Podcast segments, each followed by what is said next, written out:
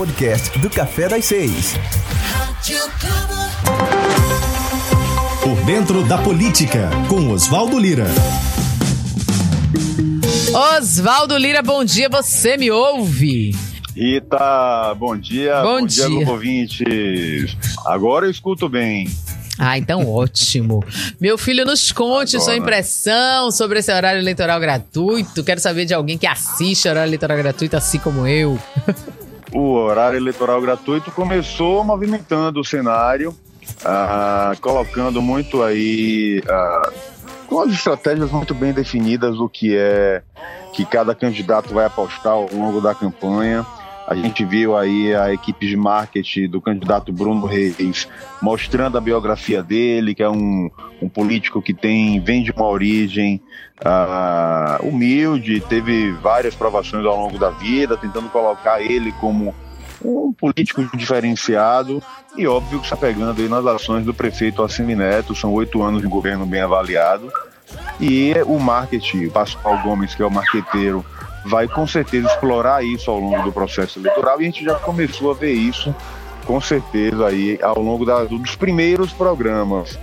A gente viu também a campanha de Olívia, Olívia Santana, tentando explorar esse viés identitário, a experiência política dela, a relação dela com, com a cidade, enfim, uma política experiente, já foi vereadora, é deputada, já foi secretária. Olívia está também tentando usar essa, esse discurso de, de experiência para poder se colocar numa relação de proximidade com o eleitorado, além de ser mulher, além de ser negra, essa questão do apelo do gênero e da raça são muito grandes também. A Olivia tem feito aí algumas incursões. Esse final de semana ela teve uma plenária da deputada federal Alice Portugal, participou de carreatas, ou seja, estão se movimentando.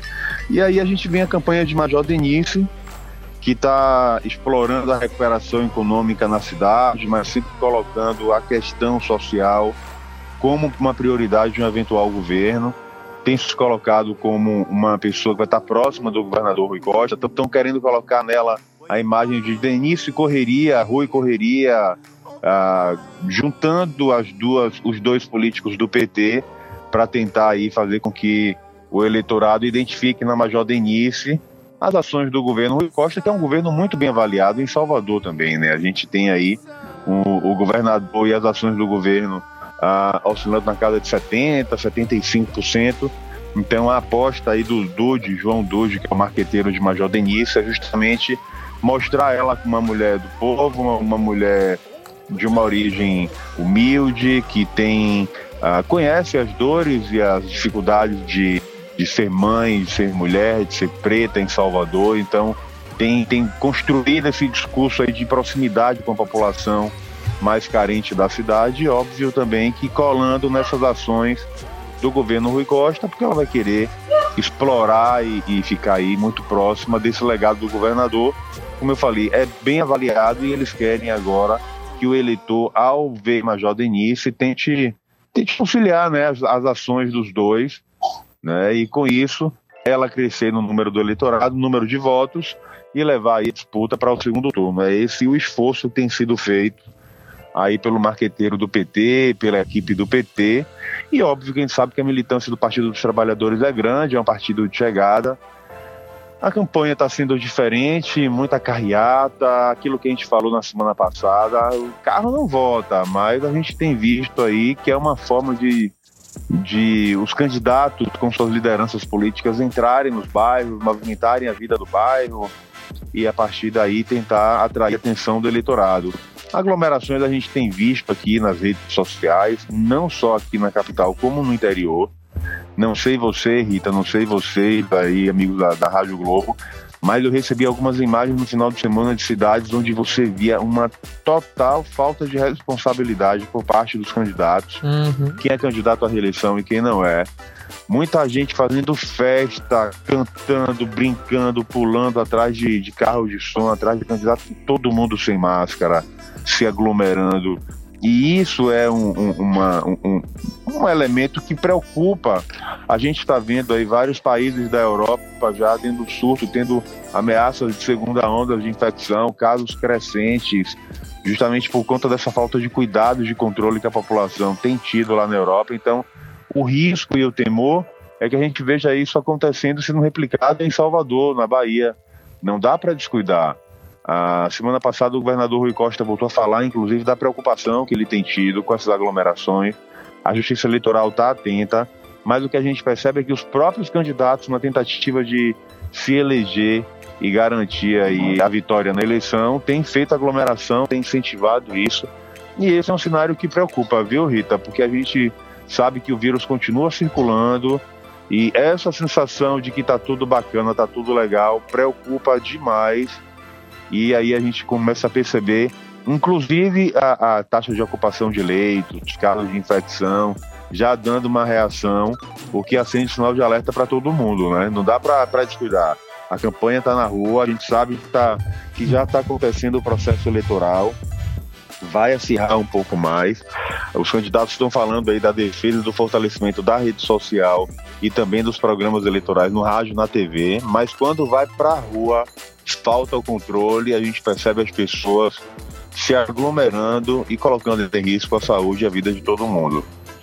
É isso. Você Osvaldo. acompanhou esse final de semana? Eu vi, eu vejo, As... né? As carreatas e tal, né?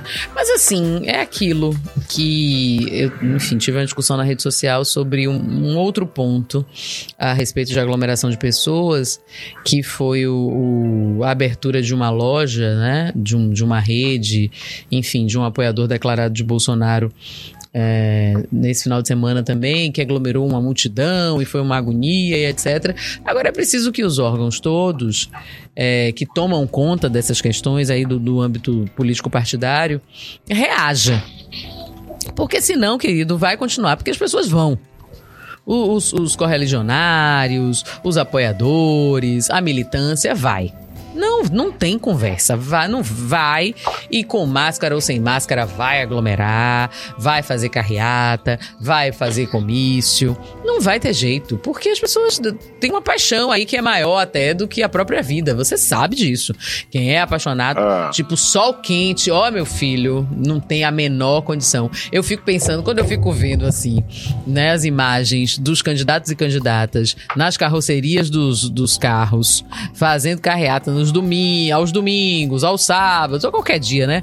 Debaixo desse sol, com o Brasil literalmente pegando fogo né? A gente aí com a Chapada Diamantina pegando fogo, uh, Chapada dos Veadeiros, é, é, Amazonas, Pantanal. O Pantanal. Então, calor verdadeiro. Eu fico imaginando o desconforto e você tendo ali de máscara, que sorri pra um lado, sorri pro outro, apertar as mãozinhas, não sei o quê. É, é querer muito, viu? É querer muito. Eu não iria, não. Ah, não iria mesmo. E como você colocou, Rita, é, é uma fase de paixões que levanta paixões não só aqui em Salvador, como na cidade do interior. E no interior, essa, essa, esse momento da política é muito mais efervescente. Sim. Tem, tem lados e tem polos muito antagônicos.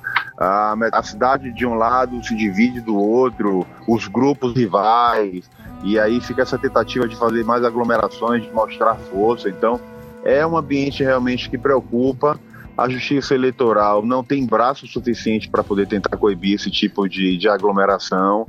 A gente sabe do poder de polícia que, ah, que pode acontecer, mas a gente não tem visto isso na prática. Ah, na verdade, o que a gente tem presenciado e percebido são aglomerações, como os vídeos que eu recebi essa semana de Casa Nova, que eu fiquei horrorizado com a quantidade de pessoas correndo, gritando atrás de carro de som, gritando o número do candidato foi realmente algo assim assustador e você tem que chamar a atenção do cidadão mesmo. Isso. É, tem paixão, tem emoção, é um momento importante da democracia de defender a, a, a, os destinos da cidade, que vai representar na Câmara de Vereadores nos próximos quatro anos, mas não dá para descuidar da sua própria vida.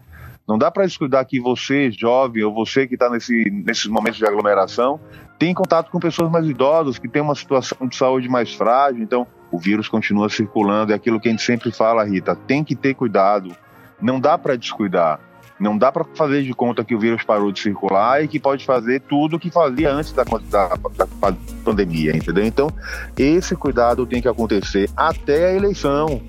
Porque senão imagine aí se uh, os índices da, da, da Covid voltam a subir e o poder público é obrigado a fechar tudo de novo. As pois pessoas é. estão preocupadas, estão cansadas, estão não querem mais esse tipo de isolamento. Mas se voltar, infelizmente, a acontecer, não vai ter alternativa.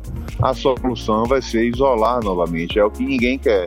Então vamos tentar cada um fazer a nossa parte minimamente. Se você vai sair, se você vai para algum evento de campanha, vá pelo menos com sua máscara.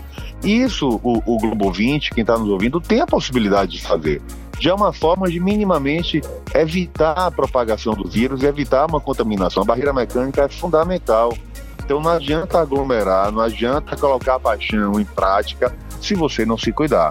E esse cuidado vai ter que acontecer envolvendo cada um de nós que estamos aqui ligados na Rádio Globo, enfim, ligados na política, tanto em Salvador quanto no interior.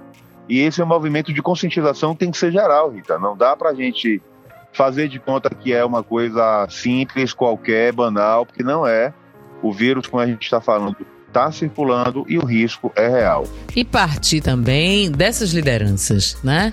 Que enfim, né, entre apertos de mão, entre pedidos de voto, entre promessas e tudo aquilo que a gente sabe do script da campanha, tem essa mensagem também. Diz, ó, oh, gente, para aí, calma, no meio do caminho, quando estiver lá, né, na, na, na carreata ou na passeata ou o que seja, dá essa voz de comando, porque a militância às vezes nem essa voz ouve, né? Então, é e aquilo. a gente está vendo muito candidato aí abraçando, e mesmo de máscara. Pega, pega o eleitor, Isso. pega o, o, o, cidadão e puxa e abraça e tira a foto. Eu fico olhando assim, para que essa foto grudado?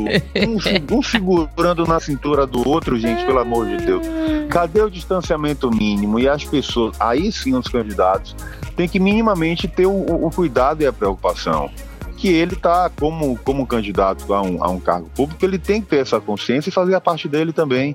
Nesse processo de pandemia, todos têm que dar um pouco da sua contribuição. O candidato tem que alertar e tem que dar o exemplo de não querer aglomerar, mas não é isso que a gente tem visto no interior. O que chega de imagem aí são de candidatos dançando até o chão, quebrando no pagodão e aglomerando mesmo. E isso preocupa, não dá pra gente descuidar. Não dá para descuidar porque é matemático, vai aglomerar e aí a, a pandemia vai voltar a, a atingir números e, e, a cometer pessoas, que é um cenário que preocupa e é o que ninguém quer. Então é cada um assumir a sua consciência e dar a sua parcela de contribuição nesse processo, né? Não dá para descuidar. Agora e vamos... acompanhar. Sim. Assistir horário eleitoral, acompanhar nas redes sociais de cada candidato. Todo mundo está tentando explorar isso da melhor forma possível. Agora me conte do, dos outros municípios da região metropolitana. O que é que você tem visto? Que, como é que você tem analisado? Depois eu volto para Salvador. É, na verdade, uh, vamos para Camaçari. Camaçari tá. é uma cidade importante, estratégica. Uh, a campanha de Alinaldo é uma campanha que tem tá como a pesquisa do Jornal da Tarde mostrou, tá com índices melhor. Uh, o índice está muito melhor em relação à principal oponente dele, a, a Ivoneide Caetano, que tem usado muito o horário eleitoral no rádio para poder falar da importância de expulsar os forasteiros que começaram a tomar conta da prefeitura de Camaçari. Como a gente terminou de ouvir agora no, no, no break aí, antes da, da gente começar o nosso papo. Então, enfim, a, a situação para Elinaldo acaba ficando confortável porque ele está sentado na cadeira, é prefeito, tem a máquina na mão, uh, conseguiu fazer um arco de alianças importante também. Então, o cenário em Camaçari caminha para uma vitória confortável de Alinaldo. Em Lauro de Freitas, eu acho que a situação está indefinida. Eu não tive acesso a pesquisas recentes ainda, mas números que a gente ouve falar coloca Teobaldo uh, ligeiramente numa vantagem em relação a Moema, coloca a Mirela Macedo aí como uma terceira via, mas o que a gente sabe é que um, é um jogo indefinido. Uh, eu tenho muita curiosidade, porque Lauro de Freitas é uma cidade colada em Salvador, os serviços públicos de uma cidade se misturam com a da outra, então a gente tem que ter aí uma uma atenção maior realmente para o município, mas acho que não dá para saber ainda quem está na frente e quem vai ser realmente o, o, o, candidato que vai vencer a disputa em Lauro. Ah, como a gente já falou antes, a Mirella ela veio na tentativa justamente de balançar o jogo aí pró Moema, por mais que ela fale que não, não, não, não, não. Mas o jogo combinado do PT com o PSD colocou aí com certeza Alinaldo numa. Alinaldo, não, desculpa, Teobaldo numa situação de maior dificuldade, porque Mirella tira voto dele, né? Então há uma, uma preocupação do que, do que possa acontecer aí na campanha democrata. Mata de São João. Não tenho informação de pesquisa também, mas quem conhece a política na, na cidade diz que a, a, campanha de João Roberto é uma campanha grande, ele tem muito dinheiro, já foi prefeito, uh, uh, o atual prefeito Marcelo já é sucessor dele, tem um governo bem avaliado. Do outro lado aí a gente tem a Lulu, que é a atual vice-prefeita, que rompeu com, com o Marcelo, que rompeu com o grupo de João Roberto.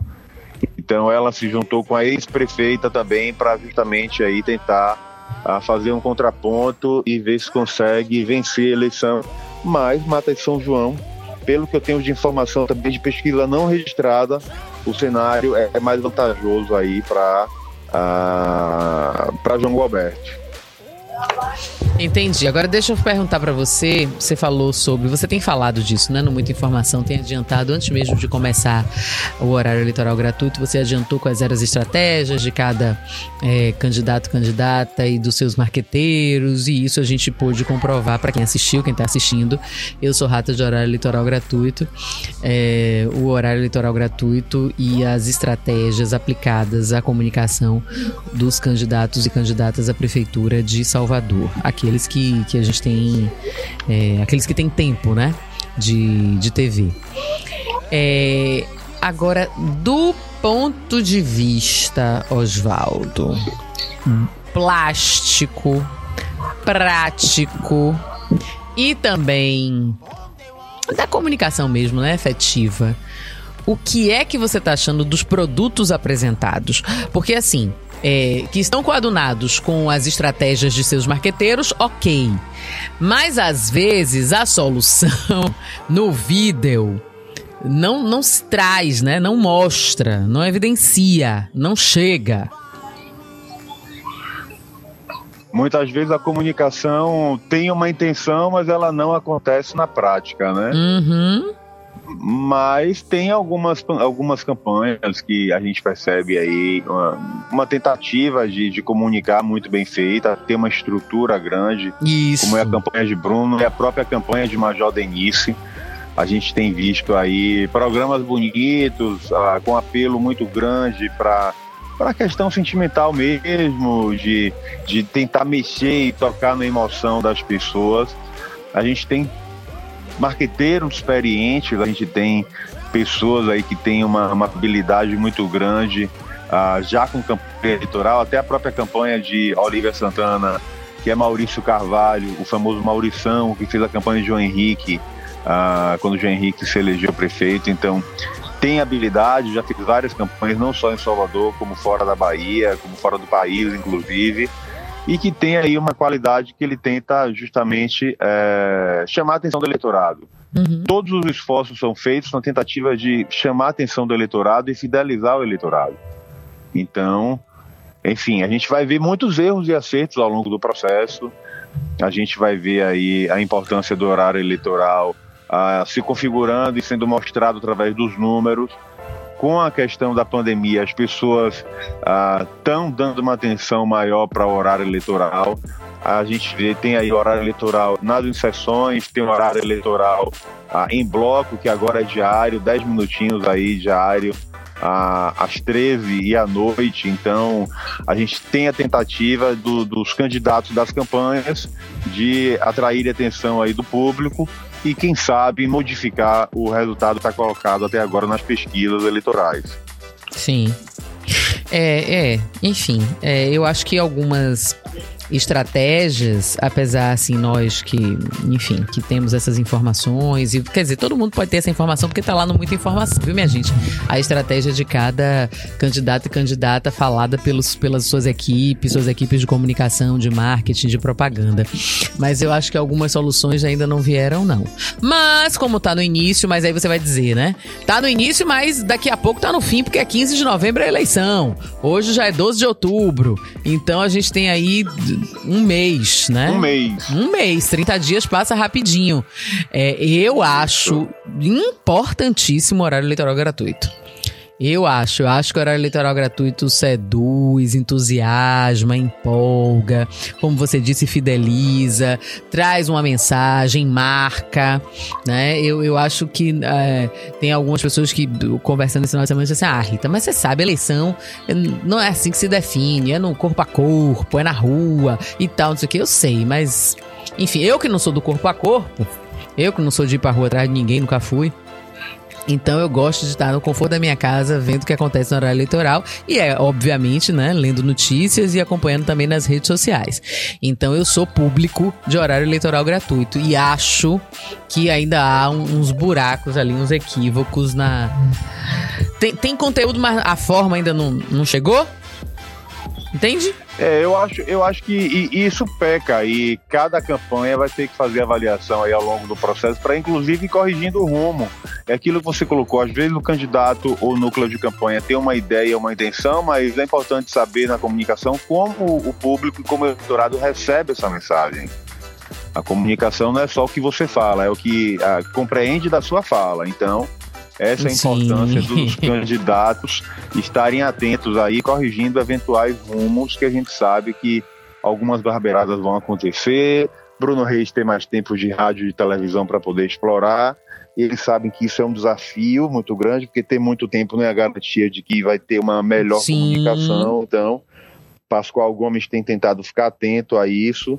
E na campanha de Major Denis, por exemplo, eles levantam a bola no horário eleitoral para tentar levar o público, o ouvinte da rádio ou o público uh, da televisão para as redes sociais da Major, né, porque eles entendem que a pessoa hoje assiste horário eleitoral gratuito na televisão, mas tem na mão celular, tem na mão tablet, então a comunicação começa em uma plataforma e acaba se estendendo para outra. O que vai exigir esse acompanhamento e como a gente falou, tem programas que são melhorzinhos, tem programas que são catastróficos, tem programas que não comunicam nada, enfim, a gente ir observando aí ao longo dos próximos dias, porque vai ser muito divertido a gente acompanhar essa plataforma eletrônica, porque ainda falta um mês, exatos 30 dias para a campanha no rádio e na televisão, tentar convencer você, eleitor, você, Globo 20, de dar o voto no dia 15 de novembro. Oswaldo, querido, obrigada, viu? Vá curtir seu feriado. Vá aproveitar seu dia de descanso, porque você tá trabalhando um bocado esse tempo, né? Sem horário de começar e de terminar. Então aproveite esse dia off hoje.